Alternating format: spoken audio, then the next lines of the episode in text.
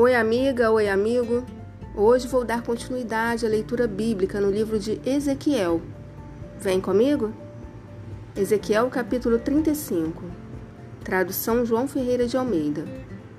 Veio a mim a palavra do Senhor dizendo: Filho do homem, volve o rosto contra o monte Seir e profetiza contra ele.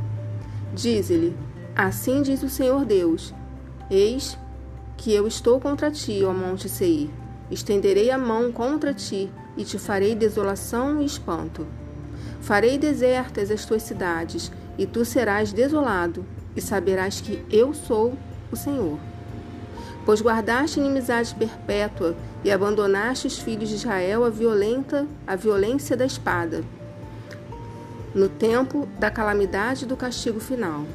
Por isso diz o Senhor Deus: Tão certo como eu vivo, eu te fiz sangrar, e sangue te perseguirá. Visto que não aborreceste o sangue, o sangue te perseguirá. Farei do monte Seir extrema desolação, e eliminarei dele o que por ele passa e o que por ele volta. Encherei os seus montes dos seus traspassados, nos teus outeiros, nos teus vales e em todas as tuas correntes. Cairão os traspassados à espada. Em perpétuas desolações te porei, e as tuas cidades jamais serão habitadas. Assim sabereis que eu sou o Senhor. Visto que dizes: os dois povos e as duas terras serão meus, e os possuirei, ainda que o Senhor se achava ali.